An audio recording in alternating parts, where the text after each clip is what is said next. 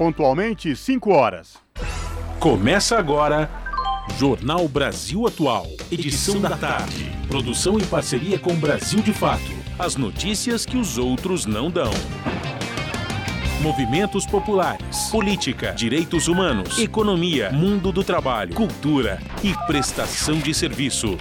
Jornal Brasil Atual. Edição da tarde. Olá, hoje é terça-feira, 6 de setembro de 2022, véspera de feriado da Independência.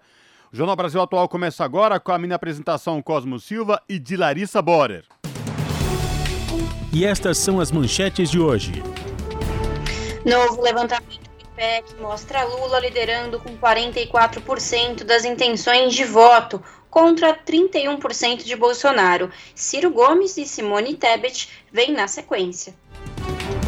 Deputados de vários partidos pedem revisão de decisão do Supremo Tribunal Federal que suspendeu o piso salarial da enfermagem.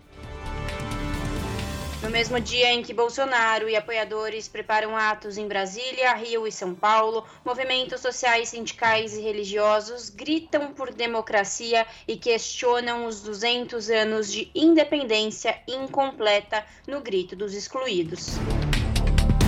E o Brasil recebe material para criar vacina contra a varíola dos macacos. Paulistanos e paulistanas irão eleger os membros do Conselho Participativo Municipal no próximo domingo. Chile é, primeiro, é, o primeiro país a rejeitar Carta Magna escrita por Constituinte Popular. Com participação recorde, a opção rejeito venceu com 61,8% contra 38,1% do aprovo no plebiscito do último domingo.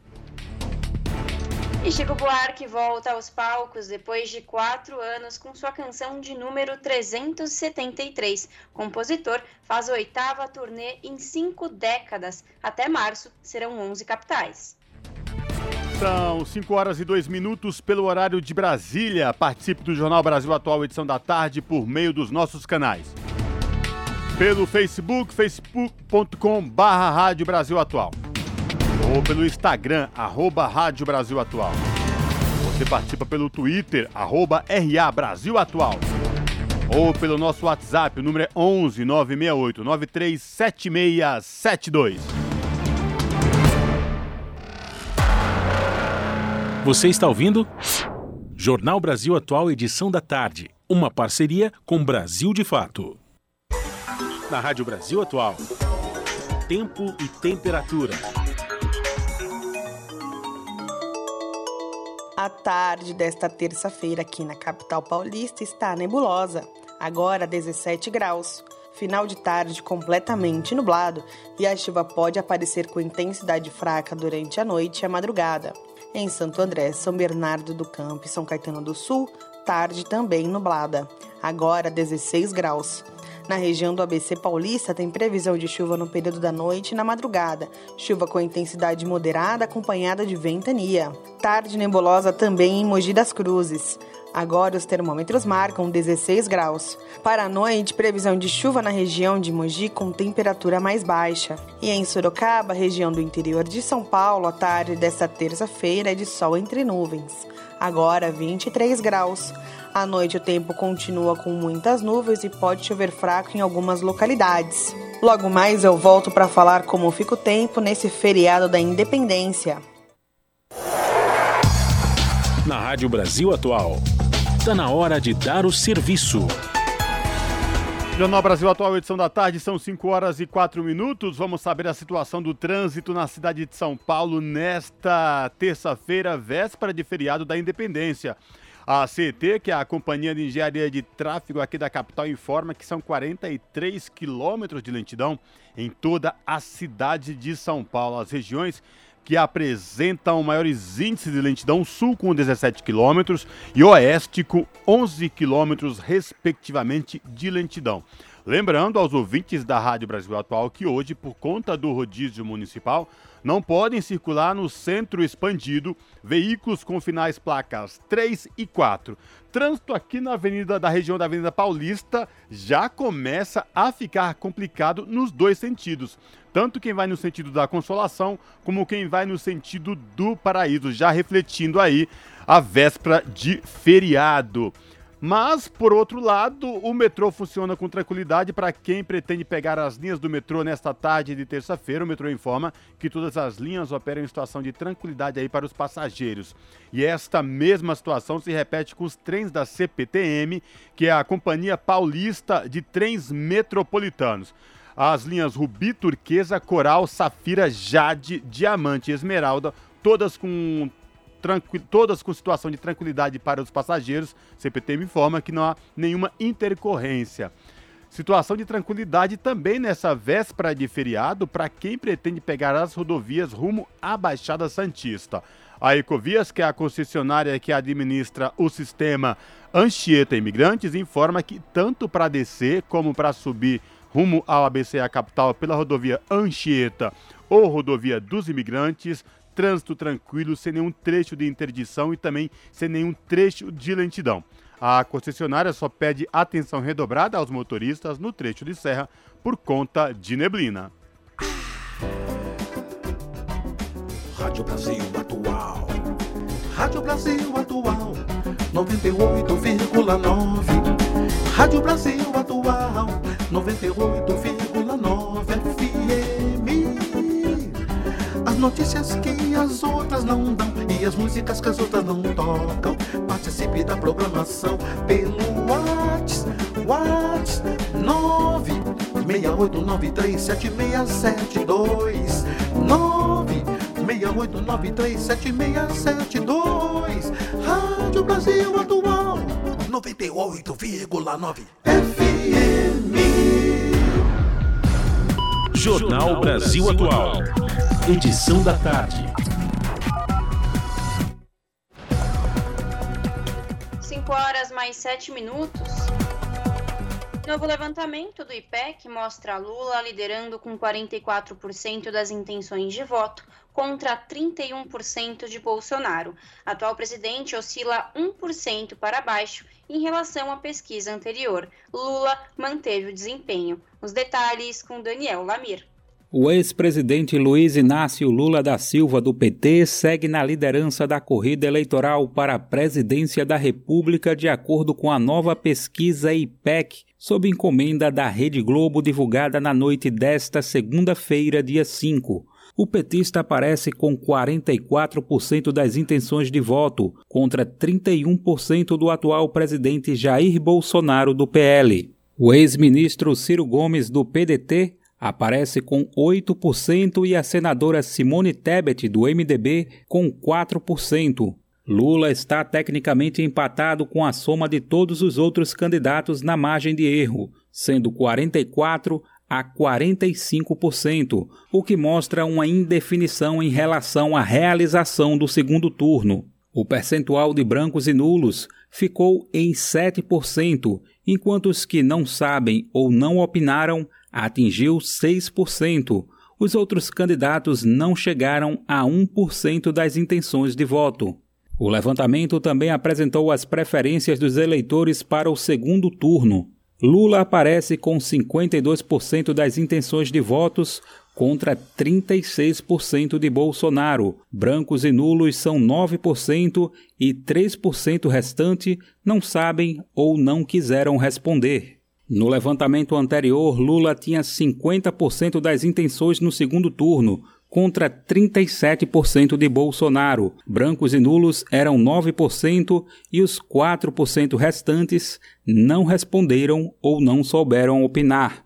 O levantamento perguntou ainda qual a avaliação da população em relação ao governo Bolsonaro. O resultado mostra que 43% das pessoas avalia o governo como ruim ou péssimo. Para 25%, a administração é regular, enquanto 30% acreditam que o governo é bom ou ótimo.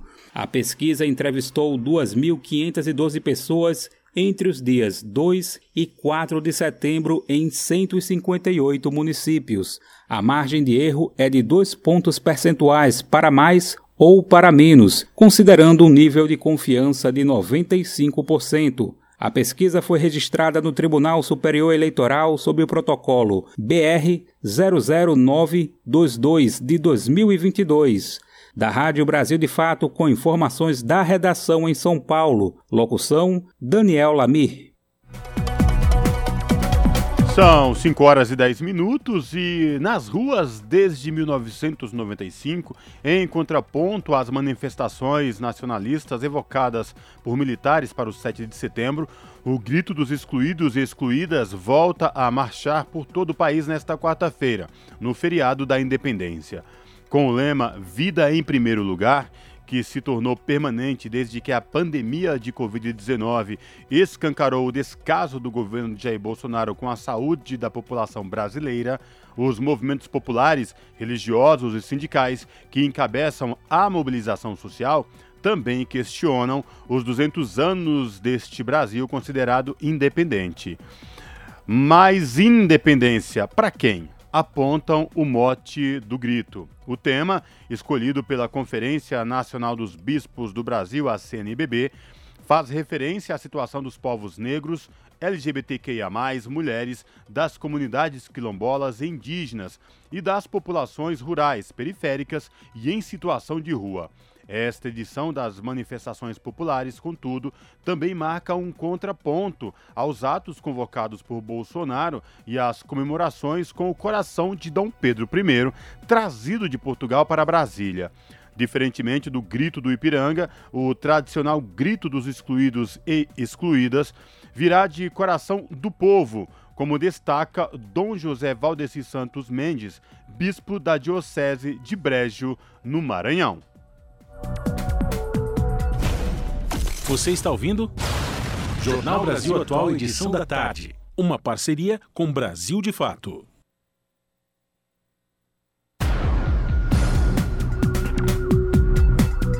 Seis, 12 minutos.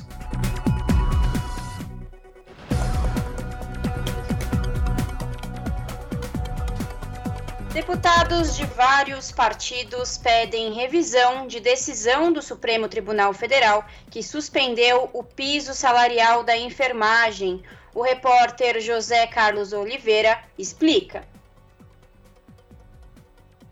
Deputados de vários partidos anunciaram mobilizações para reverter a decisão liminar do ministro do Supremo Tribunal Federal, Luiz Roberto Barroso, de suspender provisoriamente o novo piso salarial de R$ 4.750 para enfermeiros, fixado por lei em vigor desde o início de agosto. Inicialmente, a suspensão vale por 60 dias, que é o prazo dado por Barroso para que governos federal, estaduais e municipais informem sobre o impacto financeiro da medida, além dos riscos de demissão e de queda na qualidade do serviço nos hospitais. A decisão final também depende de análise do plenário do STF. Porém, a relatora do grupo de trabalho que definiu o valor do piso, deputada Carmen Zanotto, do Cidadania de Santa Catarina, defende a revisão imediata da decisão de Barroso com o argumento de que Câmara e Senado aprovaram em julho uma emenda constitucional para garantir o benefício a enfermeiros, técnicos e auxiliares, que, segundo ela, correspondem a 70% dos profissionais de saúde. Não vamos descansar enquanto esse investimento não estiver no contra-cheque de cada um dos trabalhadores. O ministro Barroso precisa compreender que o parlamento brasileiro aprovou uma lei, foi sancionada pelo senhor presidente da República e nós também aprovamos uma emenda constitucional. Portanto, ele não tem que arguir se é constitucional ou não. A ação no STF contra o piso salarial da enfermagem partiu da Confederação Nacional de Saúde, Hospitais e Estabelecimentos de Serviços. O setor aponta gastos extras de 6 bilhões e 300 milhões de reais por ano, redução de 20 mil leitos e possível demissão de 80 mil profissionais. Já Carmen Zanotto contesta os números com base nos estudos de impacto financeiro e econômico feitos pelo grupo de trabalho que a deputada coordenou na Câmara. Ela lembra que os números do GT foram validados pela Relação Anual de Informações Sociais do Ministério do Trabalho e detalhados setorialmente quanto a governos federal, estaduais e municipais, além de serviços hospitalares, privados e filantrópicos. Zanotto reforçou o compromisso de Câmara e Senado aprovarem novas fontes de financiamento para garantir o pagamento do piso. Nós precisamos aprovar o projeto projeto de lei que está na Câmara da desoneração da folha. Isso resolve, com certeza, a rede privada e os serviços de hemodiálise, que são os grandes prestadores do SUS. Outras fontes de financiamento, a regulamentação de jogos. Lá foram incluídos 4% para o setor saúde. Com isso, dá para atender o impacto dos municípios, o impacto dos estados e dos hospitais filantrópicos. Temos outras iniciativas, o CEFEM, que é aquele projeto de lei que discute a tributação na mineração. Nós temos os royalties do petróleo, nós temos os lucros das estatais. Por meio das redes sociais, o presidente da Câmara, Arthur Lira, disse respeitar as decisões judiciais, mas discordou da suspensão provisória do piso salarial da enfermagem. Na mesma linha, o presidente da Comissão Mista de Orçamento, deputado Celso Sabino, do União do Pará, garantiu apoio aos profissionais para a reversão da decisão liminar do ministro Barroso. A deputada Perpétua Almeida, do PCdoB do Acre, afirmou que a categoria precisa retomar a mobilização pelo país em defesa do piso. Já o líder do Novo, o deputado Tiago Mitrô, do Novo de Minas Gerais, avalia que houve tratoraço na aprovação do piso no Congresso, com riscos à prestação dos serviços de saúde à população.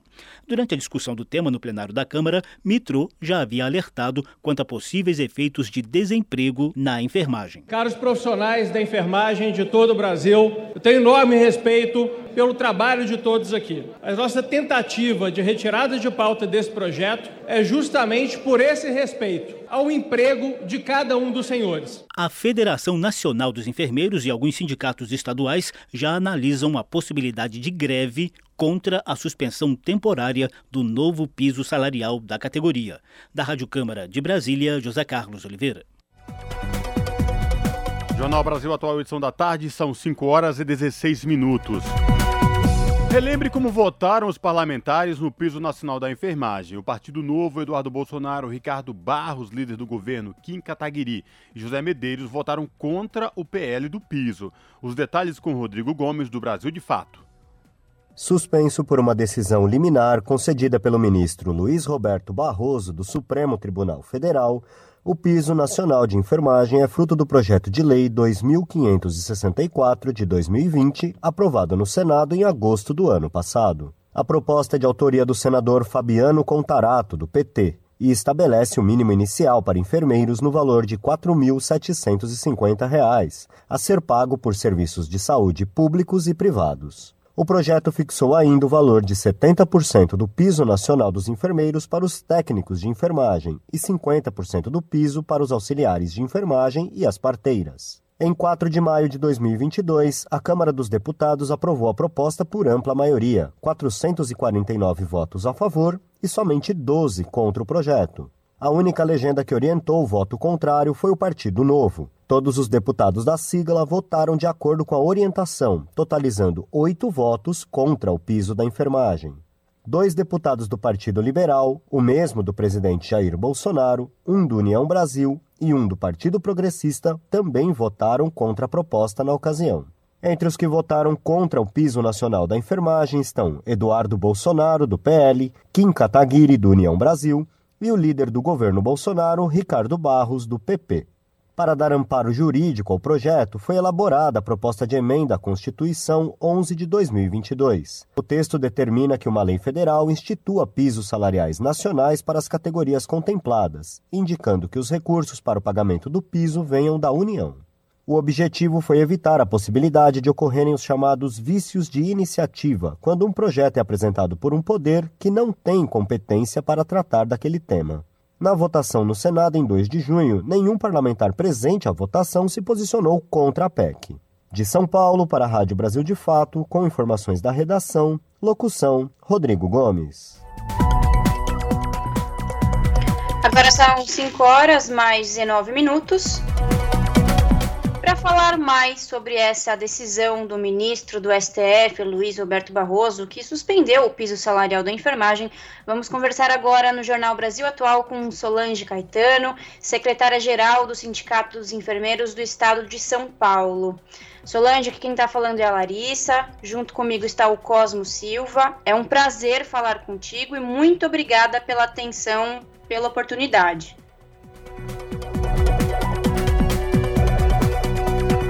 A pluralidade de ideias e a informação confiável nunca foram tão necessárias. Você que gosta do conteúdo jornalístico produzido pela Rádio Brasil Atual e pela TVT tem uma missão muito importante: dar o seu apoio para que nossa voz continue cada vez mais forte.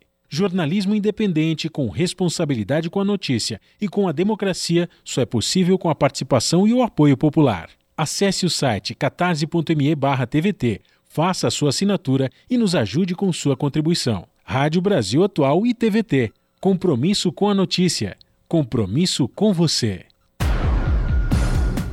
São 5 horas e 20 minutos. A gente teve um pequeno problema na conexão aqui, na ligação com a Solange Caetano. A gente vai continuar tentando ligar para a Solange e assim que estiver ok, a gente volta para falar sobre essa decisão do ministro do Supremo Tribunal Federal que barrou aí o piso da enfermagem. Enquanto isso, a gente vai chamar outra matéria aqui que diz respeito ao material para criar vacina contra a varíola dos macacos, que o Brasil recebeu esta matéria-prima. Com o insumo será possível fabricar matéria-prima para o imunizante. A reportagem é de Priscila Mazenotti. O Brasil recebeu material biológico que vai permitir o começo do desenvolvimento de uma vacina contra a varíola dos macacos. Tecnicamente, esse material é chamado de semente do vírus vacinal e foi doado pelo Instituto Nacional de Saúde dos Estados Unidos. Com ele, vai ser possível produzir o IFA, o insumo farmacêutico ativo, matéria-prima para as vacinas. O secretário de Pesquisa e Formação Científica do Ministério da Ciência e Tecnologia, Marcelo Morales, explicou melhor. Nós estamos trazendo uma segurança para o Brasil, uma certa independência. Caso haja necessidade, as empresas não possam vender as vacinas, nós temos a, a célula semente aqui e podemos produzir em território nacional e em boas práticas aqui no CT Vacinas, a partir do CT Vacinas, em cooperação com outras instituições, por exemplo, Biomanguinhos e a Fiocruz. E não custa lembrar que a varíola dos macacos é uma doença causada por vírus e transmitida pelo contato próximo ou íntimo com uma pessoa infectada e com lesões de pele. O contato pode se dar por meio de abraço, beijo, massagens, relações sexuais ou secreções respiratórias. A transmissão também ocorre por contato com objetos, tecidos, como roupas, roupas de cama e toalhas, e também superfícies que foram utilizadas pelo doente. Da Rádio Nacional em Brasília, Priscila Mazenotti.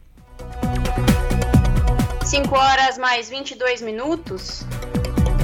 Farinhas de trigo e milho têm quantidade de ferro fora do limite legal. Ácido fólico também foi encontrado com quantidade inadequada em mais de 60% das amostras. Reportagem de Lucas Por Deus Leão.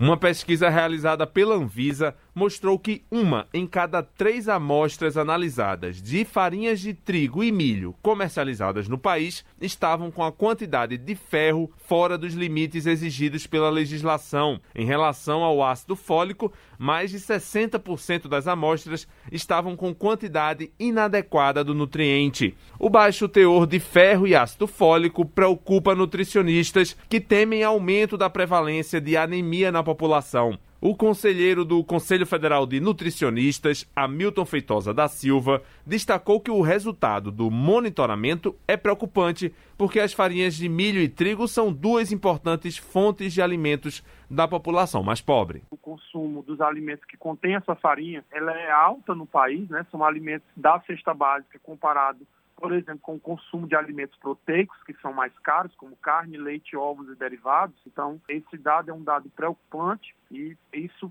encarece para o fabricante, para a indústria, né? a fortificação. Então, provavelmente, essa redução já seja um impacto também para que eles não repassem para a cesta básica esse valor da fortificação. Né? O especialista lembra que estudos do final da década de 1990 mostravam que 53% da população tinha anemia por causa da falta de ferro. Uma resolução da Anvisa de 2002 obrigou então a indústria nacional a fortificar as farinhas de trigo e milho com ferro para combater a anemia e ácido fólico para prevenir a malformação no feto. Em nota, a Associação Brasileira da Indústria do Trigo informou que apoia a política de fortificação de alimentos e defendeu um alinhamento na forma de se medir o teor desses nutrientes para dar maior precisão ao monitoramento realizado pela Anvisa.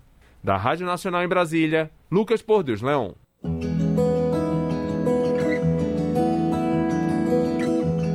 Momento agroecológico.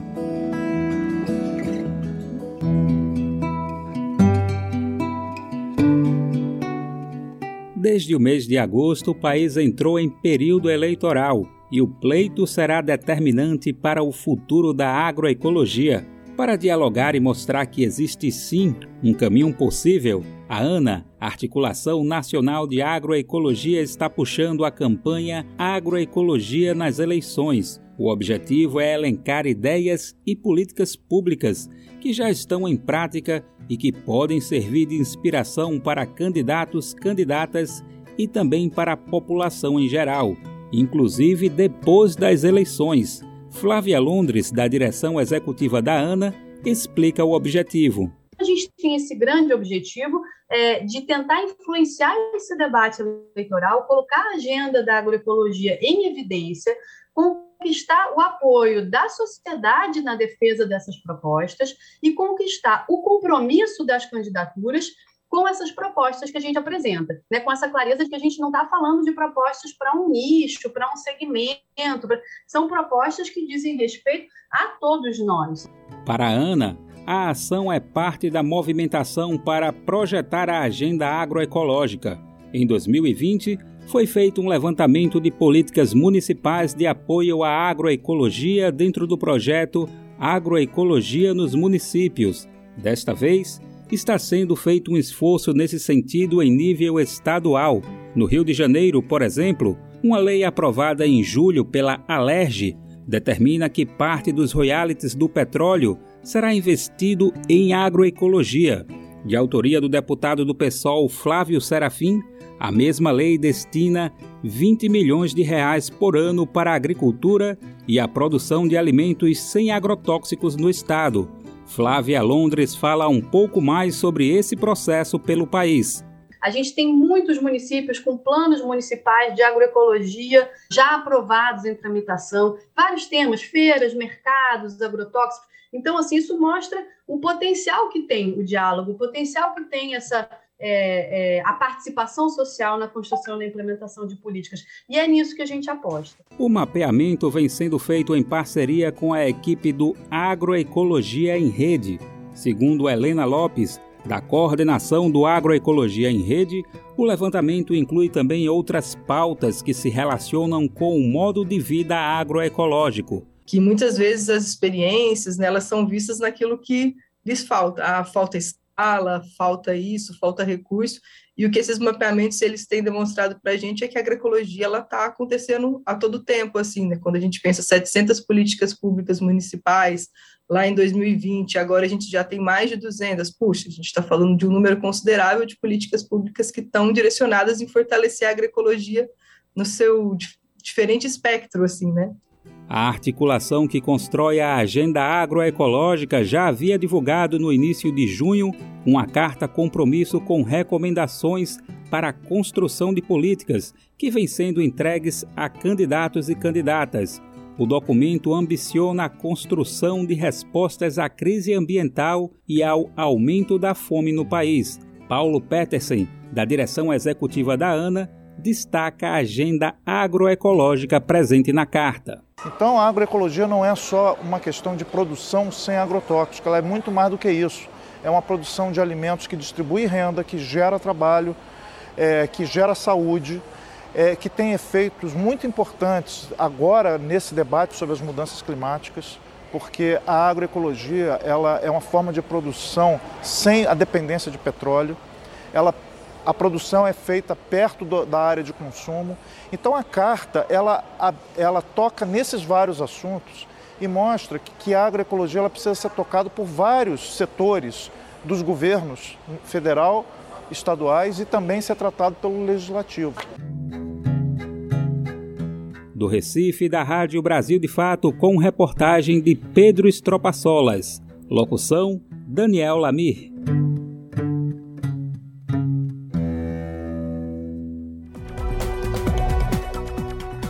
5 5 horas mais 29 minutos. E agora sim, a gente teve um problema, mas agora sim vamos falar com Solange Caetano, secretária-geral do Sindicato dos Enfermeiros do Estado de São Paulo, sobre essa decisão do ministro do STF, Luiz Roberto Barroso, que suspendeu o piso salarial da enfermagem. Solange, aqui quem está falando é a Larissa Borer, junto comigo, Cosmo Silva. É um prazer falar contigo e muito obrigada pela atenção, pela oportunidade tarde, minha querida. Pra que é um prazer poder estar falando com vocês sobre uma pauta tão importante para a enfermagem, que é a questão do piso salarial nacional. É isso. E bom, entre a primeira pergunta que eu quero te fazer é, é da fala do ministro Luiz Alberto Barroso do Supremo Tribunal Federal que para justificar o, o, veto do novo piso salarial para a categoria de enfermagem ele mencionou que essa é uma decisão legítima, justa e tecnicamente correta. Agora, senhora Solange, desde o começo da pandemia, a senhora e seus colegas de trabalho estiveram na linha de frente do combate à Covid-19 e, infelizmente, muitos colegas perderam a vida por conta do coronavírus. A minha pergunta para a senhora é: qual sua avaliação sobre o que de fato é ser justo? Pois é, é eu tenho minhas dúvidas com relação a essa questão da justiça, né? Porque a enfermagem ela luta pela regulamentação do piso salarial da categoria não é de hoje. Nós estamos na luta há mais de 60 anos para ter uma lei que regulamente o piso salarial e dê um salário digno para esses trabalhadores. Como você mesmo disse, são profissionais que tiveram aí na linha de frente durante a pandemia, colocaram em risco as suas vidas, as vidas de seus familiares, Trabalharam com medo, mas nunca deixaram de prestar uma assistência com qualidade e uma assistência segura para a população brasileira. É, nesse momento, a gente esperava ser reconhecido, ser valorizado. Já que nós estamos há 60 anos e até agora não conseguimos é, aprovar o piso salarial nacional da enfermagem, é simplesmente pagar uma dívida que o legislativo e a sociedade brasileira têm com a dedicação dos profissionais de enfermagem, que trabalham do sol a sol, que é a única categoria que fica 24 horas por dia junto com o paciente, cliente na instituição. Nenhuma outra categoria faz isso. Uma categoria majoritariamente constituída de mulheres, mulheres que são arrimo de família. Então, eu, eu pergunto o que, que é justo. É você preservar a lucratividade das instituições privadas, né? É, poupar o governo é, federal de é, pensar um pouco na valorização desses trabalhadores, repassando para os municípios, para o governo estadual, enfim, é, dos empregadores. Você preservar os empregadores ou valorizar os profissionais que salvam as vidas, inclusive se por acaso o ministro Barroso adoecer, seremos, seremos nós que vamos estar lá na assistência profissionais de enfermagem. Então, salvamos vida independente das pessoas que nos querem bem ou não. Jornal Brasil Atual edição da tarde está conversando com Solange Caetano, que é secretária-geral do Sindicato dos Enfermeiros do Estado de São Paulo. Solange, Cosmo falando, boa tarde para você. Solange, a gente sabe que o Brasil, é, existe vários Brasis dentro de um Brasil. Esta luta pelo um piso nacional da enfermagem era uma luta histórica de anos foi aprovada no Congresso, uma batalha dura da categoria com parlamentares aliados. Lembrando aqui que tinha parlamentares que eram contra este piso nacional da enfermagem. Pois bem, chegamos aí à aprovação do, no Congresso do piso nacional da enfermagem, só que por trás disso havia um lobby muito grande das seguradoras de saúde e hospitais privados contra este piso nacional dos enfermeiros. A partir de agora, essa decisão é monocrática do ministro Luiz Roberto Barroso do STF, ela não é definitiva, ela vai a plenário do STF. Como é que está a mobilização da categoria para que seja revertida essa decisão monocrática do ministro Barroso? Olha, a categoria está muito bem mobilizada. É, nós já tivemos atos ontem mesmo no Espírito Santo, em que se fechou uma das pontes do, lá em Vitória, com mais de duas horas de paralisação do trânsito. O pessoal do Distrito Federal foi para a porta do STF, foi impedido de fazer ato lá, mas fez na região central do Distrito Federal. É, amanhã existem vários atos sendo chamados nos diversos estados é, do país. Aqui em São Paulo, é, na Bahia, Ceará, Espírito Santo, né, haverão atos também no dia 9, inclusive dia 9 é o dia que começa a, a, a, a votação em plenário da liminar, né, que foi suspensa e foi concedida pelo Barroso. Então, nós estamos mobilizados. A categoria está é, tá muito machucada, muito magoada, está se sentindo rejeitada, desvalorizada, cansada, porque pensou que esse era o momento de felicidade para eles, em que eles de fato iam ter um, um, um salário digno, ter condições dignas de trabalho. E isso não está acontecendo por conta do lobby dessas instituições.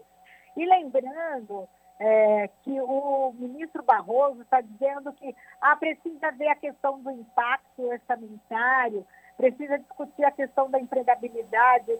Então, é, o impacto orçamentário, vocês devem saber, é, nós, durante o processo legislativo, foi criado grupos de trabalho em que haviam é, deputados da situação, deputados da oposição, deputados que eram a favor e que eram contra, foram ouvidos é, todos os setores e o relatório final do grupo de trabalho foi que o impacto orçamentário ele era ínfimo para é, beneficiar os profissionais da enfermagem, que era perfeitamente viável aprovar o projeto e por conta disso foi que é, é, foi é, colocado em plenário e votado na Câmara dos Deputados.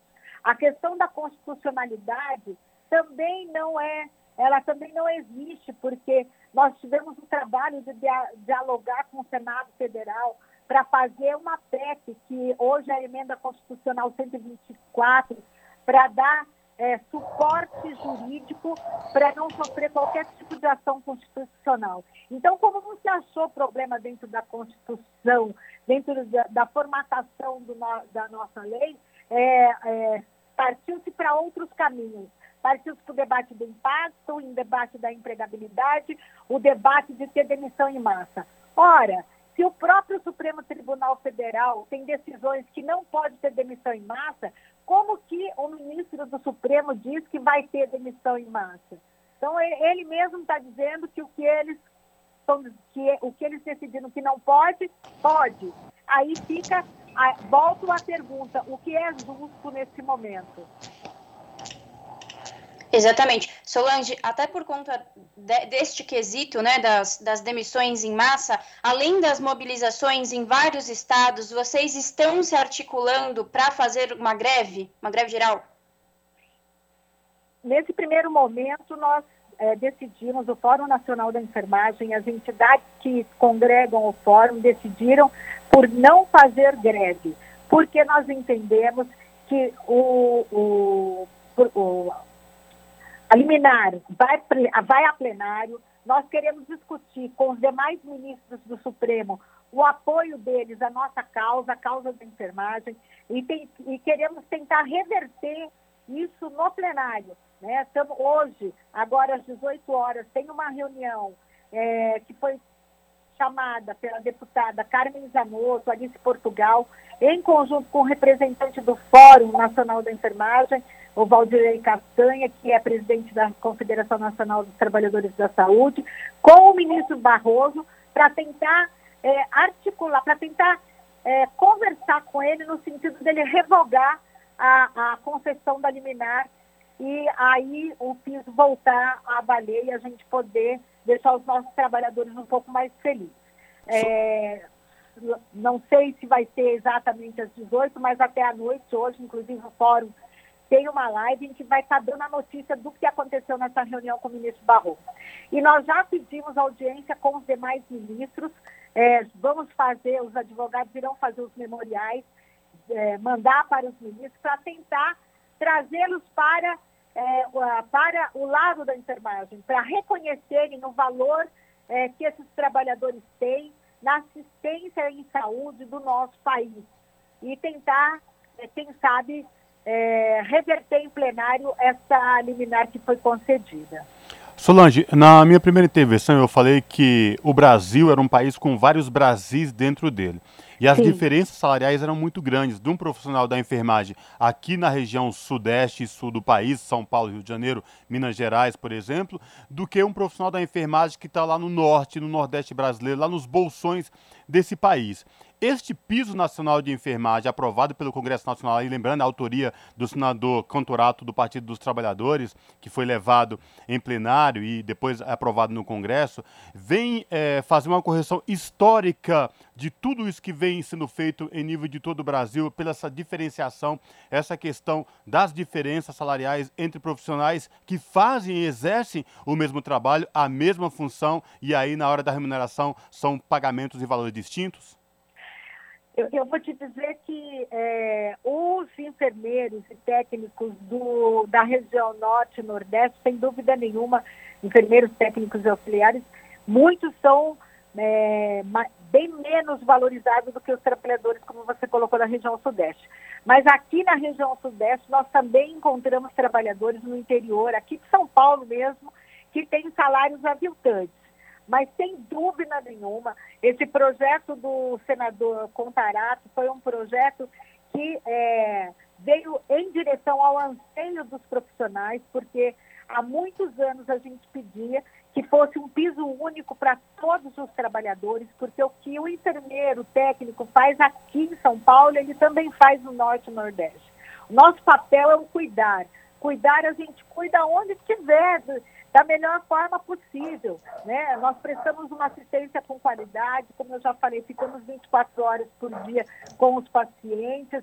É, a enfermagem é a única categoria que está presente na vida do povo brasileiro desde, desde antes do nascimento, porque quando você, quando a mulher está gestante, o enfermeiro ele, ela passa pela consulta, né, o pré-natal, o enfermeiro acompanha o nascimento, depois a criança, a adolescência, juventude, quando está de idade e até no pós-morte, porque quem prepara o corpo é, para ser sepultado somos nós, profissionais da enfermagem. Então, nós estamos presentes na vida inteira das pessoas. É óbvio que esse projeto, que agora é uma lei, né, que a gente está tentando fazer com que ela continue válida, reconhece e valoriza os nossos profissionais e, sim, é, é uma resposta ao anseio da categoria.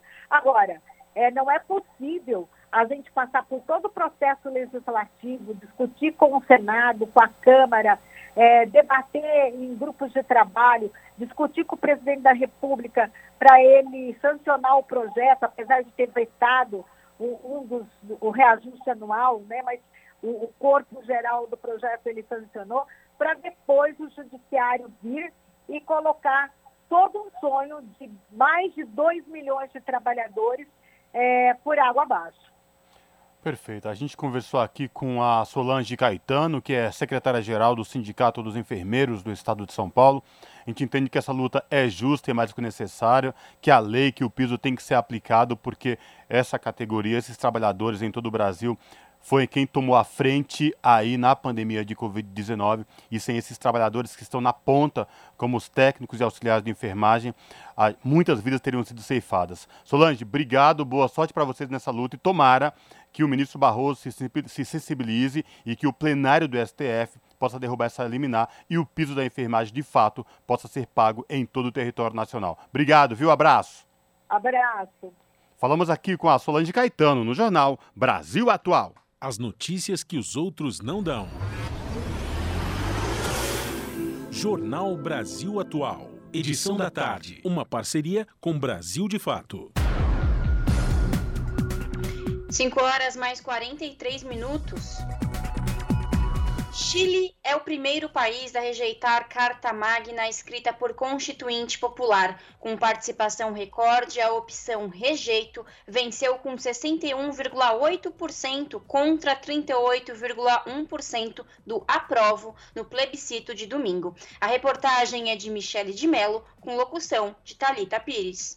O Chile vive cenário de terra arrasada. Depois da vitória contundente do não no plebiscito constitucional, o país se tornou o primeiro na história mundial a recusar uma proposta de constituição escrita por um organismo eleito através do voto popular.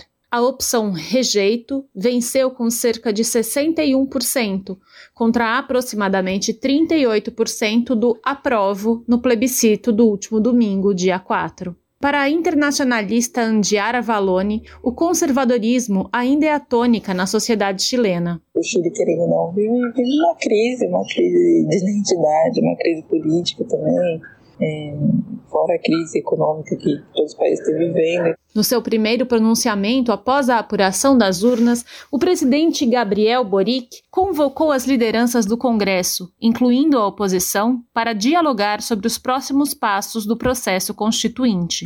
Os setores de direita, aglutinados na plataforma Chile Vamos, se negaram a comparecer à reunião convocada pelo presidente no Palácio La Moneda, mas se comprometeram a dar continuidade ao processo. Antes do plebiscito, uma das propostas da direita era que uma nova Carta Magna fosse escrita por um comitê de especialistas ou por uma comissão parlamentar, para, em suas palavras, encurtar e melhorar o processo. O ex-candidato à presidência, José Antônio Casti, do Partido Republicano, representante da extrema-direita chilena, celebrou o resultado. A campanha de desinformação foi uma das chaves para entender a mudança de opinião sobre um processo que teve início com um plebiscito com 78% de aprovação em 2020. Outro fator seria o enfraquecimento do plebiscito na semana prévia ao pleito, com declarações tanto do governo quanto da oposição sobre um compromisso de continuar o processo constituinte independente do resultado das urnas. O presidente Boric anunciou, na noite de domingo, dia 4, que irá realizar uma reforma no seu gabinete ministerial, trocando a ministra do Interior, Isquia Siches, e o secretário-geral da presidência, Giorgio Jackson. Ambos são amigos pessoais do chefe de Estado e foram coordenadores da sua campanha presidencial. Angiara Valone analisa as mudanças.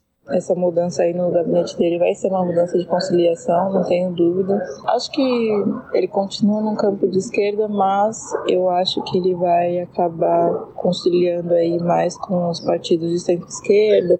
Boric foi um dos 11 representantes de partidos de centro-esquerda e centro-direita que assinaram um acordo de paz com o governo de Sebastián Pinheira em 2019, colocando fim às manifestações populares da época. O processo abriu caminho para o primeiro plebiscito constitucional, por isso seu governo é diretamente vinculado à campanha a favor da nova Constituição. A derrota no domingo é reiterada pela direita e pelos meios de comunicação como uma derrota do governo recém-impossado.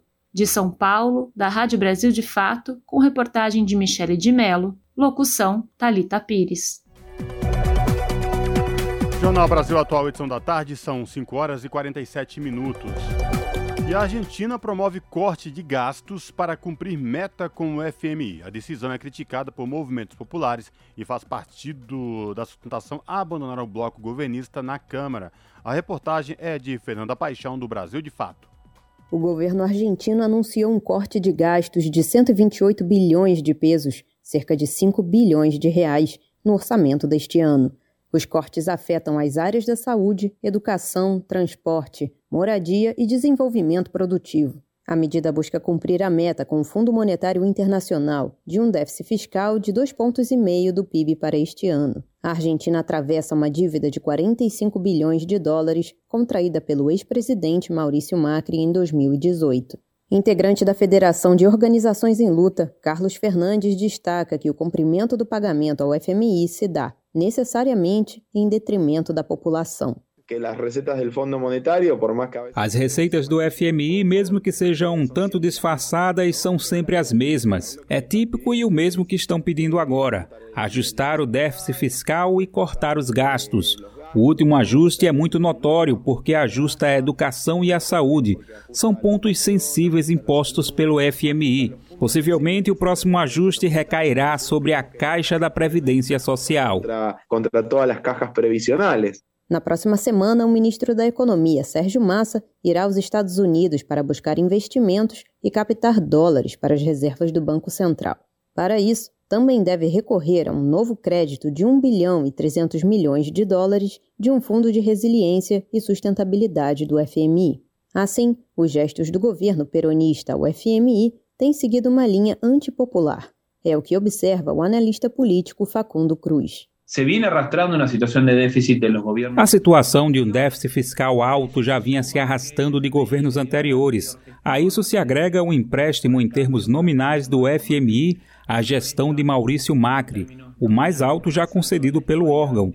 Se o governo atual não tem os recursos para aplicar políticas progressistas ou de redistribuição e ainda tem um compromisso de uma dívida com o órgão internacional que o obriga a recortar o gasto público, todas essas condições fazem com que a frente de todos se definam como um governo nacional e popular, mas suas medidas econômicas não seguem essa direção. As medidas econômicas que estão tomando não vão nessa direção. O partido Pátria Grande, representante dos setores populares, anunciou nesta semana que deixará o bloco da coalizão governista, à frente de todos, na Câmara dos Deputados. Após a passagem de Martim Guzmán e de Silvina Bataques no Ministério da Economia, o atual ministro Sérgio Massa engata medidas politicamente mais drásticas para o governo peronista. Além de equilibrar o déficit fiscal, o objetivo é controlar a inflação, já prevista para 90% neste ano, e buscar atender a população que elegeu a coalizão peronista. É o que analisa Facundo Cruz. Se o ministro Sérgio Massa logra. Se o ministro Sérgio Massa conseguir essa melhoria, chegaria a um melhor posicionamento para a eleição do ano que vem. Por outro lado, a escolha de Massa foi uma clara intenção de buscar uma solução política com um dirigente político de peso dentro da frente de todos, para tomar decisões econômicas ingratas. Dentro do frente de todos, para tomar decisões econômicas ingratas. A equipe econômica que irá aos Estados Unidos na semana que vem deve anunciar novos investimentos no setor automotriz, de hidrocarbonetos, lítio e desenvolvimento logístico. De Buenos Aires, na Argentina, para a Rádio Brasil de Fato, Fernanda Paixão. 5 horas mais 51 minutos. Parlamento Latino-Americano está reunido em João Pessoa até esta terça-feira para debater uma agenda comum dos países da região. Entre os temas discutidos estão meio ambiente, turismo e combate ao crime organizado. Mais detalhes com o repórter Roberto Fragoso. O Parlamento Latino-Americano foi fundado em 1964 em Lima, no Peru, a partir de discussões sobre a necessidade de fortalecer o diálogo entre os países da região. O Parlatino não se reunia desde 2018, o que, na opinião da senadora Daniela Ribeiro, da Paraíba, paralisou a discussão de assuntos extremamente relevantes para o bloco. A importância que é estarmos nessas discussões que realizam tratativas extremamente importantes e em comum de temas como meio ambiente, turismo, segurança cidadã, combate e prevenção ao narcotráfico, terrorismo e crime organizado dos países que fazem parte do Parlatino, que estarão nessa discussão conosco, e os encaminhamentos que eu tenho certeza que vão ser feitos, trazendo benefícios para esses países que integram o Parlamento latino-americano, o Parlatino. A senadora, que é secretária de Relações Interinstitucionais do Parlamento, comemorou que o Brasil tenha voltado a sediar a reunião, e principalmente por ela acontecer em João Pessoa, capital do seu estado. Essas reuniões não aconteciam no Brasil desde 2015. A última vez foi em Brasília, quando sediou o encontro. E, através, graças a Deus, do nosso trabalho, podemos trazer para Paraíba, para João Pessoa, para a capital, uma reunião onde vamos ter a oportunidade de destacar também né, o, o potencial do Nordeste, sobretudo do nosso estado. O Legislativo Comum é formado por deputados e senadores dos países membros, parte deles da América do Sul, como Brasil, Bolívia, Argentina, Chile, Colômbia, Equador, Paraguai, Peru, Suriname, Uruguai e Venezuela, parte da América Central, como Costa Rica, El Salvador, Guatemala, Honduras, México, Nicarágua e Panamá, e o restante do Caribe, Aruba, Cuba, Curaçao, República Dominicana e Antilhas Holandesas. Da Rádio Senado, Roberto Fragoso. São 5 horas e 53 minutos. O Ministério Público Eleitoral promove combate à violência política de gênero nas eleições deste ano. A publicação mostra como qualquer pessoa, que não precisa ser necessariamente a vítima, pode denunciar a prática desses crimes ao órgão. A reportagem é de Gabriel Correa. Desde o ano passado, foram abertos apenas no Ministério Público Federal 36 procedimentos relacionados à violência política de gênero também aconteceram outras representações feitas diretamente aos ministérios públicos estaduais. De acordo com a Lei 14.192 de 2021, o Código Eleitoral passou a considerar crime as condutas que vão desde assédio, constrangimento, humilhação, perseguição até ameaças praticadas contra mulheres para dificultar a campanha eleitoral delas ou o mandato eletivo. A proteção se estende às mulheres transgênero. A medida inclui qualquer ação que discrimine ou menospreze a condição de mulher, cor, raça ou etnia, As penas podem variar de 1 a 4 anos de prisão. Em pelo menos três casos nos últimos meses, os agressores se tornaram réus em processos criminais. No Rio de Janeiro, um deputado estadual foi acusado por ofender, constranger e humilhar uma vereadora da cidade de Niterói, pelo fato dela ser mulher trans. No Maranhão, um vereador da cidade de Pedreiras responde criminalmente por ter retirado o microfone de outra vereadora por duas vezes, impedindo ela de falar. E na Paraíba, um ex-secretário de Estado é acusado de desqualificar uma deputada durante uma entrevista a um programa de rádio. Para promover o combate a essas práticas, o Ministério Público Eleitoral lançou nesta semana a cartilha Violência Política de Gênero é Crime. A publicação mostra como qualquer pessoa, que não precisa ser necessariamente a vítima, pode denunciar a prática desses crimes ao Ministério Público, único órgão que apresenta ao Judiciário as denúncias criminais pedindo a punição dos agressores. O objetivo da cartilha é mostrar como identificar e combater a violência política de gênero, além de incentivar a participação de mais mulheres na política. Vídeos e cartazes sobre o canal de denúncias podem ser baixados no site do Ministério Público Federal. Da Rádio Nacional em São Luís, Gabriel Correa. E o Tribunal Regional Eleitoral do Rio de Janeiro decidiu nesta terça-feira, por seis votos a um, que o deputado federal Daniel Silveira, do PTB, não poderá concorrer ao cargo de senador nas eleições de outubro desse ano. O candidato ainda pode recorrer ao Tribunal Superior Eleitoral. Em março, o parlamentar foi condenado no Supremo Tribunal Federal a oito anos de prisão por ataques às instituições e por organizar atos antidemocráticos. Contudo, o presidente Jair Bolsonaro do PL concedeu o perdão da pena a Daniel Silveira. A votação que negou o registro de candidatura ao Senado do deputado federal Daniel Silveira teve início na última sexta-feira, dia 2. Na ocasião, cinco desembargadores votaram pelo indeferimento. O desembargador Tiago Santos, que havia pedido vista, apresentou o voto e foi o único a divergir do relator Luiz Paulo da Silva Araújo Filho. Mesmo com o benefício da graça presidencial, os direitos políticos seguem suspensos. O relator destaca, abre aspas, é pacífico entendimento que tal não afasta os efeitos extrapenais decorrentes decorrentes de decisão condenatória, dentre eles a inelegibilidade, fecha aspas. Jornal Brasil Atual, edição da tarde, são 5 horas e 56 minutos. O Senado tem três candidaturas coletivas nas eleições de 2022. O modelo existe desde 1994, quando mais ganhou impulso a partir de 2016. Confira mais detalhes com o repórter Pedro Pincer. A candidatura coletiva propõe a tomada de decisão por mais de uma pessoa em relação ao posicionamento nas votações e demais atos legislativos do mandato conquistado. Não existem candidaturas coletivas na legislação eleitoral, muito menos mandatos coletivos previstos na Constituição. Essas candidaturas podem ser promovidas coletivamente, mas o registro permanece de caráter individual, ou seja, apenas uma pessoa do grupo é o candidato oficialmente registrado e é essa pessoa que será empossada em caso de vitória nas urnas. É o que explica o consultor legislativo do Senado, Gilberto Guerzoni. É, na verdade, essa é uma opção política do candidato, né? mais do que uma, uma questão legal. Porque, do, do ponto de vista formal, né, do ponto de vista legal, você continua tendo a candidatura individual, ou seja, quem vai é, ser o titular do mandato, exercer o mandato, é o, o candidato que que foi eleito. Estão em análise no Congresso uma proposta de emenda à Constituição, projetos de lei ordinária e um projeto de lei complementar já aprovado na Câmara que buscam regulamentar as candidaturas coletivas ou mandatos coletivos. É sobre essa proposta que Gilberto Guerzoni dá mais detalhes. Ele tem uma, um disciplinamento sobre a candidatura é, coletiva, mas nesse sentido, dizendo, olha, o, partidos podem aceitar candidaturas coletivas previstas no, no seu estatuto e algumas questões para a inscrição da candidatura. É, em nenhum momento você tem a, a ideia de que a candidatura é, coletiva implica a eleição de, de mais de uma pessoa. Foram registradas 235 candidaturas para o Senado nas eleições desse ano, segundo dados do Tribunal Superior Eleitoral.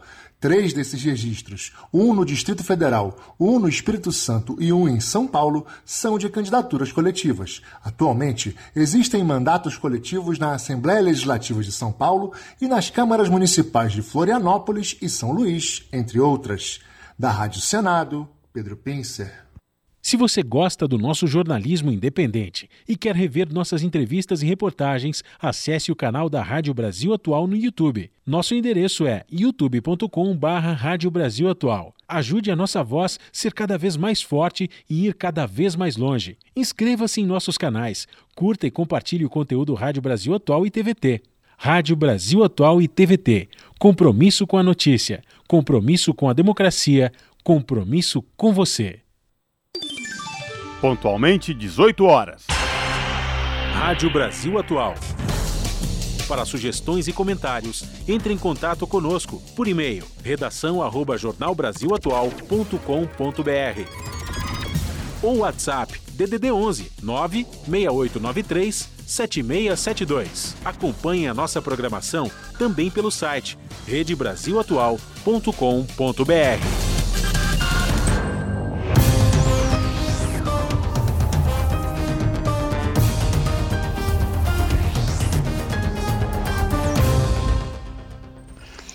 chegou o momento de conexão com a redação do seu jornal para saber quais são os destaques da edição desta terça-feira, que começa logo mais às 19 horas na TVT, canal digital 44.1 ou pelo canal do YouTube, youtube.com/redetvt com ela, a apresentadora Ana Flávia Quitério. Boa noite, Ana. Quais os destaques que você traz hoje?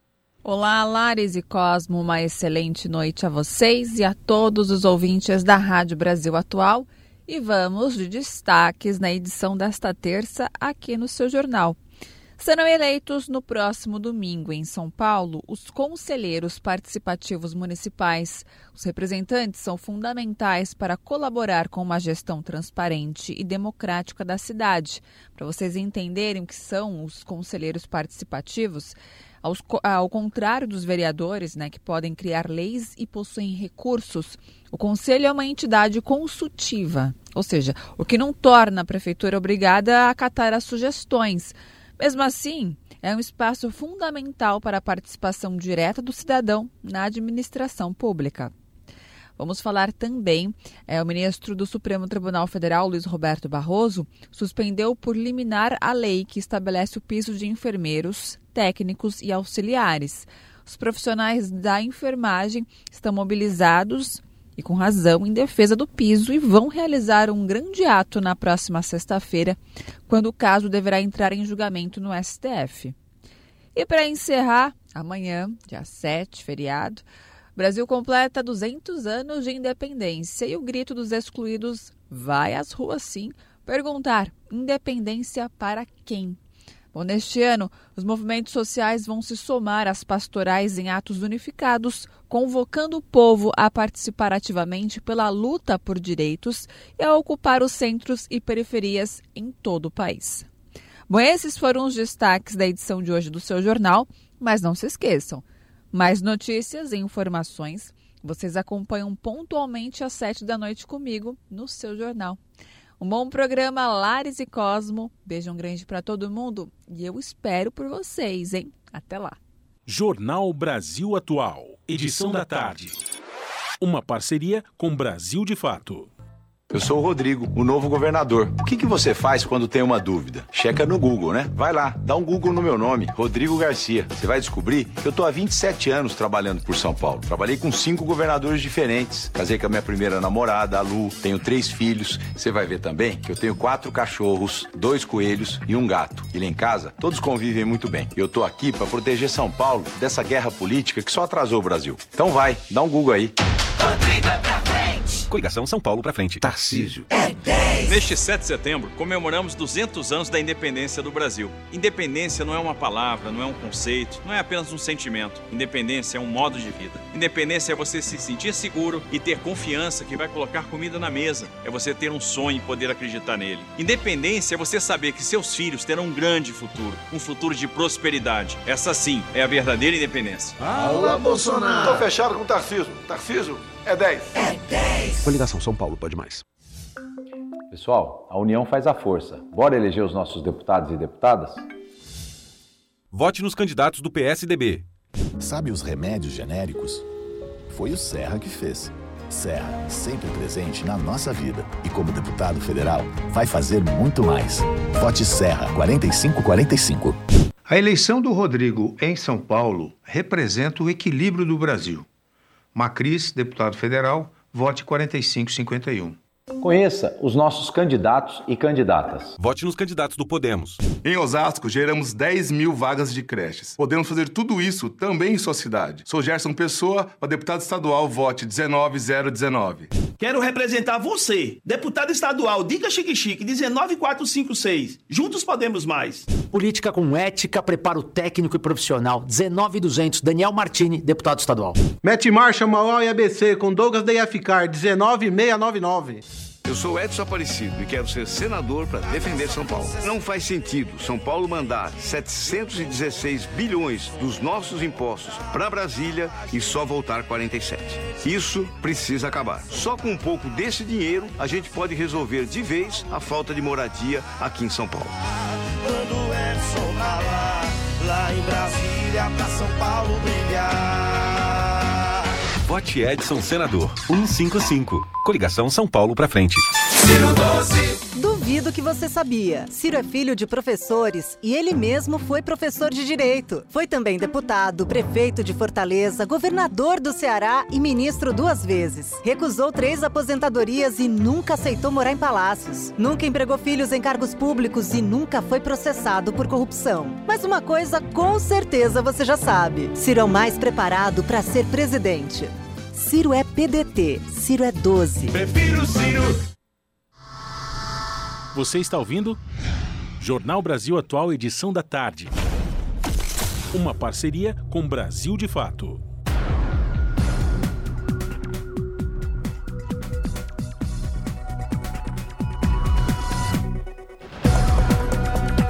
E o nosso contato agora no Jornal da Rádio Brasil Atual é com o Vitor Nuzzi, o Vitor Nuzzi, que é repórter do portal da Rede Brasil Atual, redebrasilatual.com.br. Olá, Vitor, tudo bem? Prazer falar contigo. Seja bem-vindo. Véspera de feriado, hein? É verdade. Olá, Cosmo. Prazer de falar com você novamente. Vai trabalhar amanhã no feriado ou vai folgar para ir no, no Museu da Independência? Não, a princípio não trabalho, Cosmo, mas eu também não pode ir no museu, porque para o público, pros, vai estar aberto só na quinta-feira, no dia 8. Amanhã é para estudantes e trabalhadores na obra, né? Que também é justo, porque eles ficaram lá durante muitos anos tra trabalhando para recuperar aquele, aquele, aquele espaço. Muito justo. Falando em museu, Vitor, eu vi umas imagens na internet, umas fotos. Por fora, quem vê ficou belíssimo, hein? Você que mora aí perto, é isso mesmo? Já dá para observar de fora? É, dá para observar um pouco, né? Porque eles fecharam né, o acesso, mas dá para ver assim, os jardins, né? É, é, um, é, um, lugar muito bonito mesmo, né, Cosmo? Tem aquele jardim que eles chamam lá de jardim francês, né? Que é, é em frente ao, ao, museu mesmo, né? Que tudo muito arborizado, com fontes. E o prédio, pelo menos do lado de fora, o que dá para a gente ver, está tá bem bonito mesmo, né? Bem diferente de como estava né, no, uma aparência quase de abandono alguns anos atrás, né? Tá, tá realmente bonito e parece que está assim, com novidades, com exposições, coisas que não existiam antes. Vai ter um mirante também. O mirante existia, na verdade, mas não para o público. Agora vai passar a ser aberto para o público também. Então tem algumas novidades. Deve ser um, um lugar bem bacana de visitar. Legal. Depois. E por falar em cultura, eu sei que o seu destaque de hoje do portal da RBA para os nossos ouvintes aqui no Jornal da Rádio Brasil Atual diz respeito à música, é isso mesmo? a música, a cultura, né? Por falar em cultura, bom, né? A gente variar um pouco de assunto, né, Cosmo? Vamos, vamos falar de música brasileira. Maravilha. E de que música brasileira nós estamos falando especificamente?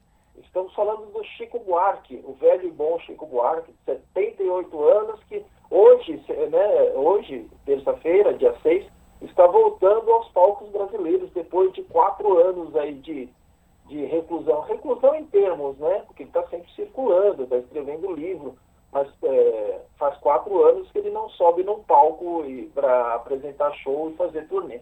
Que maravilha!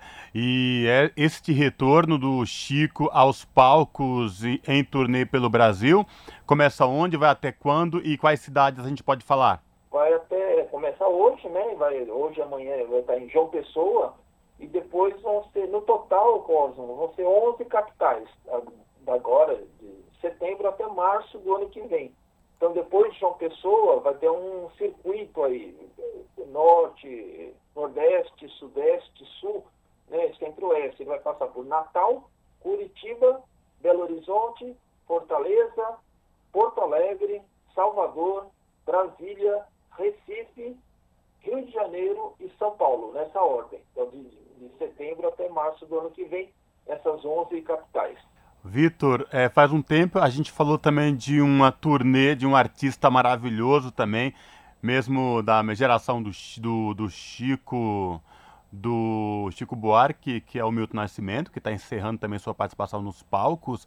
E o que que esses privilegiados vão aproveitar? Já tem um repertório aí para essa turnê, para essa volta aos palcos do Chico? É, você lembrou bem, né, Cosmo? Aliás, é toda uma geração, né, que está tá se apresentando. Milton anunciou a despedida.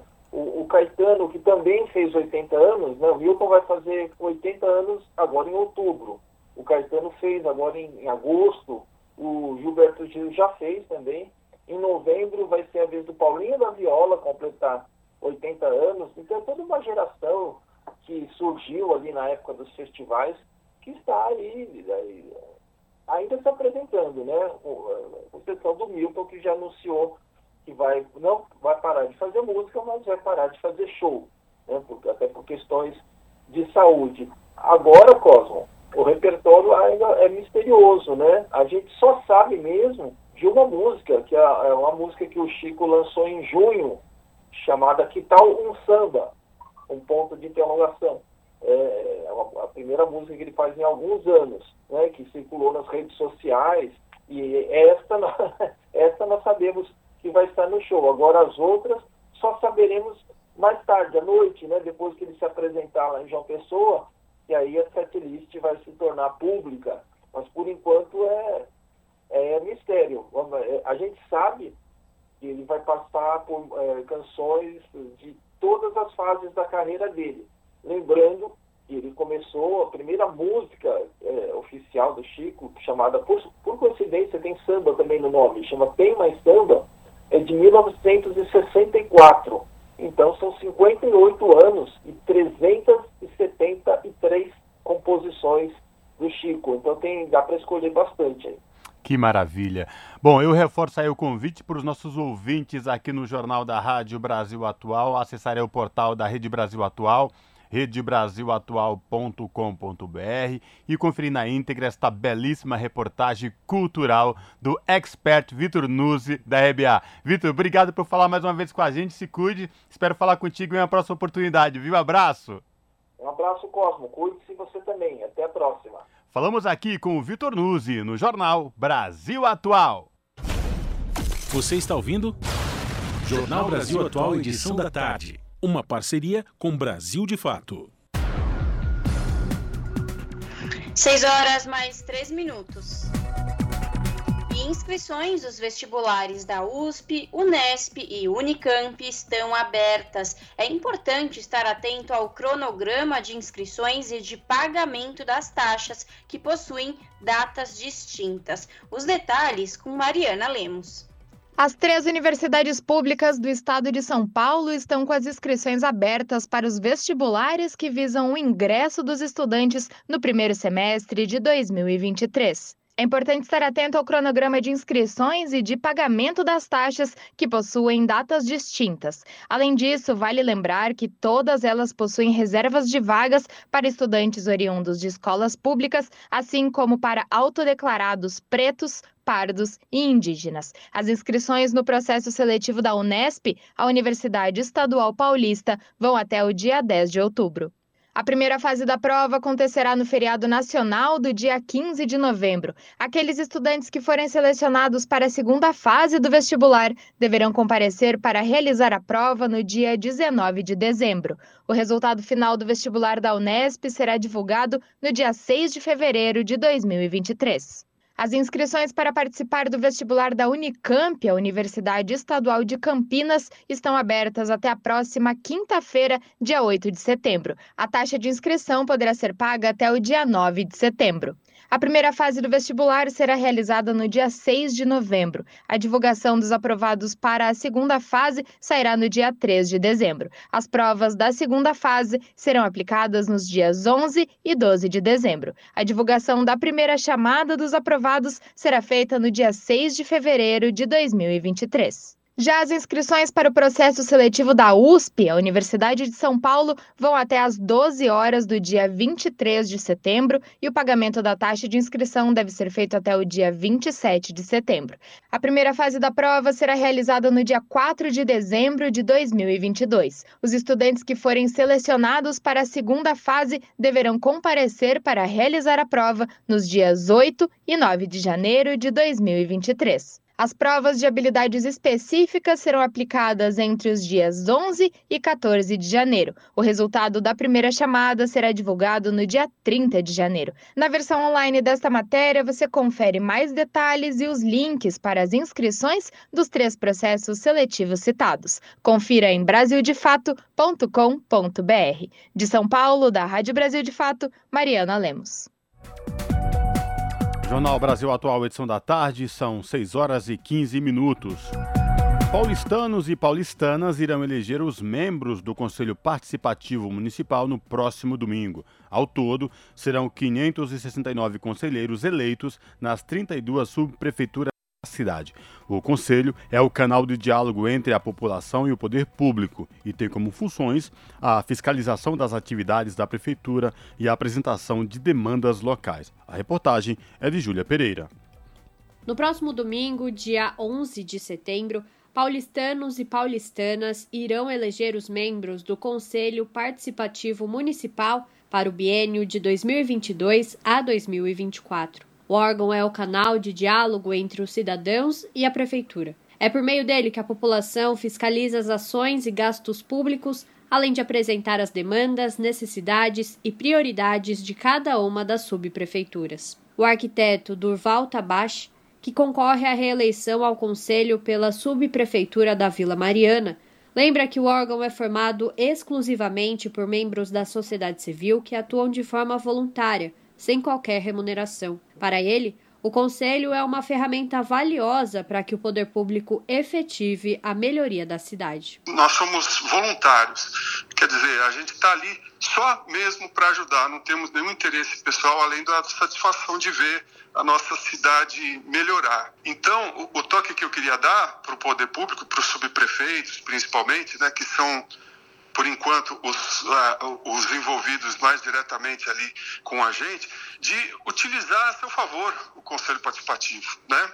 O Conselho Participativo pode fazer muita coisa desde que haja interesse da subprefeitura, principalmente do subprefeito, de é, usar essa ferramenta valiosa que eles têm na mão, que é o Conselho. Ao todo, serão eleitos 569 conselheiros na cidade. O mandato é de dois anos, com início no primeiro dia útil após a posse, com possibilidade de reeleição. Desse total, 38 conselheiros irão compor a cadeira extraordinária para imigrantes, eleitos pelos votos dos próprios imigrantes. No Brasil, há 46 anos, Silvia Cristina Muli concorre a uma cadeira para representar o Bexiga e a Bela Vista. Ela comenta que o acesso à moradia digna e aos serviços de saúde são alguns dos maiores desafios enfrentados hoje pelos imigrantes na cidade de São Paulo. O que nós temos são inúmeros é, curtiços e pensões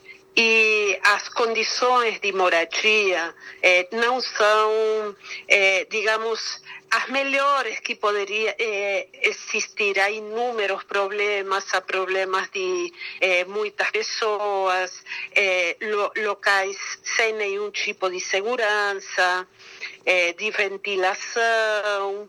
Há também problemas junto à, à, rede municipal de saúde, os postos de saúde, a falta de médicos, de exames, de remédios para ser distribuídos. Os interessados em concorrer a uma das cadeiras do Conselho tiveram do dia 11 ao dia 25 de julho para se inscrever. Os candidatos são todos maiores de 18 anos, residentes do distrito onde concorrem e precisam atender aos requisitos da ficha limpa e não possuir antecedentes criminais. É proibida a candidatura de integrantes de comissões federais, estaduais e municipais, assim como de deputados e vereadores. Também é vedada a participação de membros da Comissão Eleitoral Central ou Local ou de qualquer outro conselho participativo municipal. A paridade de gênero será regra para a composição do órgão, já que metade das vagas serão preenchidas por mulheres. Verônica Bilic, publicitária e candidata a um segundo mandato pela subprefeitura de Pinheiros, acredita que esse é um incentivo para alcançar a representatividade das mulheres nos órgãos públicos. Ela destaca ainda a importância dos paulistanos e paulistanas irem votar para que toda a população da cidade seja representada no conselho. Eu já participei de palestras onde era assim uma avaliação das porcentagens de mulheres nos cargos é, importantes, né? Tanto públicos como privados. E é, é baixíssimo. Então a gente tem que ter esse tipo de incentivo mesmo para poder é, é, fazer com que venha logo mesmo essa representatividade igualitária. Está todo mundo muito cansado e descrente, mas a gente não pode ficar assim, que, porque senão a gente peca por omissão. Então, vamos aprender a pensar mais no local, como uma, um, esses cargos são, porque são eles nos quais a gente realmente tem a nossa representatividade. A eleição do Conselho Participativo Municipal de São Paulo acontece no próximo domingo, dia 11 de setembro. O pleito será realizado nas 32 subprefeituras, das 9 da manhã às 5 da tarde. Cada pessoa vota em até três candidatos da subprefeitura onde mora. Para votar, basta comparecer à sede da subprefeitura da sua região portando comprovante de residência, documento de identificação com foto e título de eleitor, com exceção de imigrantes. O sistema é acessível para pessoas com deficiência visual, que são orientadas a levar um fone de ouvido para votar. Júlia Pereira, Rádio Brasil Atual e TVT. 6 horas mais 21 minutos. A independência do Brasil está atrelada à elevação da ciência ao status de política de Estado. Com percentuais orçamentários definidos na Constituição, defenderam cientistas participantes de debate da série Contagem Regressiva para o Bicentenário, rumo à independência, promovido pela Sociedade Brasileira para o Progresso da Ciência. No Brasil, a ciência não chegou ao lugar de política de Estado, por isso, o financiamento tem de ser definido na Constituição, para não ficar dependendo da vontade de cada governo. Os cortes no atual governo negacionista e obscurantista na ciência e educação não estão nos debates eleitorais, mas, pelo menos, falar mal da ciência tira votos o que já é um avanço, disse o neurocirurgião Paulo Niemeyer Soares Filho, da Academia Nacional de Medicina. Nessa perspectiva de país soberano e independente, a presidenta da Fundação Oswaldo Cruz, a Fiocruz, Nízia Trindade, falou sobre a importância da ciência brasileira consolidada pela Covid-19. Em uma revisão da história dos institutos públicos de pesquisa, nos quais se destacam Oswaldo Cruz, que mais tarde se tornaria Fundação, e o Butantan, de São Paulo, ela mostrou que essas entidades foram criadas em resposta a emergências sanitárias, como a peste bubônica, e que recentemente, durante a pandemia do novo coronavírus, tiveram destaque. Por fim, por fim, concluem que também é necessário instituir políticas e práticas institucionais que promovam o acesso ao conhecimento científico e a informações confiáveis, como direitos de cidadania e elementos fundamentais para a democracia. Jornal Brasil Atual, edição da tarde, são 6 horas e 23 minutos. Veja o que abre e o que fecha no feriado de 7 de setembro. Serviços públicos de saúde e segurança, por serem considerados essenciais, estarão funcionando em regime de plantão. Os detalhes com Mariana Lemos, do Brasil de Fato. Neste ano, 7 de setembro, que comemora os 200 anos da independência do Brasil, caiu em uma quarta-feira. Neste dia, os tradicionais desfiles, assim como as mobilizações do Grito dos Excluídos, ocorrem em todas as regiões do país. Mas você sabe quais são os serviços que paralisam e os que seguem funcionando durante o feriado? As agências bancárias e dos Correios estarão fechadas na quarta-feira. Serviços públicos de saúde e segurança, por serem considerados essenciais, estarão abertos, funcionando em regime de plantão. Os transportes públicos estarão operando conforme o horário de domingos e feriados. Além disso, em geral, os órgãos públicos, como o Poupa Tempo em São Paulo, estarão com os atendimentos suspensos. A abertura de shoppings e lojas de comércio em geral funcionam de forma facultativa, a depender dos órgãos locais, como o Sindicato dos Lojistas da região. Os horários de funcionamento dos estabelecimentos também podem sofrer alterações. Segundo a legislação, os trabalhadores que precisarão estar cumprindo expediente no feriado têm direito a receber hora extra em dobro. No entanto, o pagamento dos valores está condicionado aos acordos da Convenção Coletiva de Trabalho. Quem tiver dúvidas sobre as regras deve procurar o sindicato de sua categoria. O trabalhador que não tiver nenhum tipo de compensação após trabalhar no feriado como hora extra em dobro, folga ou banco de horas, pode entrar em contato com a Justiça do Trabalho. Confira mais detalhes na versão online desta matéria no site brasildefato.com.br. De São Paulo, da Rádio Brasil de Fato, Mariana Lemos. As notícias que os outros não dão. Jornal Brasil Atual. Edição da tarde. Uma parceria com Brasil de Fato. São 6 horas e 26 minutos. Usar celular ao volante é a terceira causa de morte no trânsito. Confira mais detalhes na reportagem de Josi Braga. Embora pareça algo comum e totalmente inofensivo, usar o celular no trânsito pode ser uma combinação mortal. No Brasil, de acordo com a Associação Brasileira de Medicina do Tráfego, o uso do celular ao volante já é a terceira maior causa de mortes no trânsito, chegando a gerar 150 mortes por dia, 54 mil por ano. Segundo o especialista em trânsito, tenente-coronel da Polícia Militar Luiz de Souza, embora o consumo de álcool e o excesso de velocidade sejam as principais causas dos acidentes mortais na estrada, o uso descontrolado do celular no trânsito vem ganhando novos adeptos, como é o caso dos motociclistas. Bem, no Brasil, o celular já é a terceira maior causa de acidente de trânsito. Nós estamos nos referindo ao automóvel, mas hoje tem sendo muito frequente o motociclista, principalmente o que trabalha com entrega, ele utilizar o celular também como localização. Isso tem aumentado em muito os acidentes eh, envolvendo motocicleta. De acordo com estudos da Abramet, digitar uma mensagem de texto enquanto se conduz um veículo a 80 km por hora equivale a dirigir com os olhos vendados por um percurso de até 100 metros, uma preocupação que repercutiu na legislação brasileira de trânsito. O especialista alerta que os cuidados devem ser adotados não só pelos condutores, mas também pelos pedestres. Recentemente, a legislação até tornou a infração de trânsito mais rigorosa no sentido da punição. Então, hoje, a pessoa que é flagrada falando ao celular é considerada uma infração média média. Mas se ela tiver com o celular na mão, manipulando o celular, é, essa infração é considerada gravíssima. Já temos vários casos de atropelamento de pedestres, pessoas distraídas nas vias, atravessando a rua digitando, acessando o celular. Tenente Coronel Luiz de Souza lembra ainda que falar ao celular no Viva Voz, em casos de extrema necessidade, não configura infração, mas mesmo assim não é recomendado por ser nocivo à segurança do trânsito. Da Rádio Educadora de Salvador, Josi Braga. Na Rádio Brasil Atual, tempo e temperatura. A quarta-feira de feriado na capital paulista será de um dia chuvoso e frio. Além da temperatura baixa, o dia tem previsão de chuva fraca em alguns pontos, com máxima de 23 e mínima de 14 graus. Mesma condição para as regiões de Santo André, São Bernardo do Campo e São Caetano do Sul. A quarta-feira será um dia frio e chuvoso.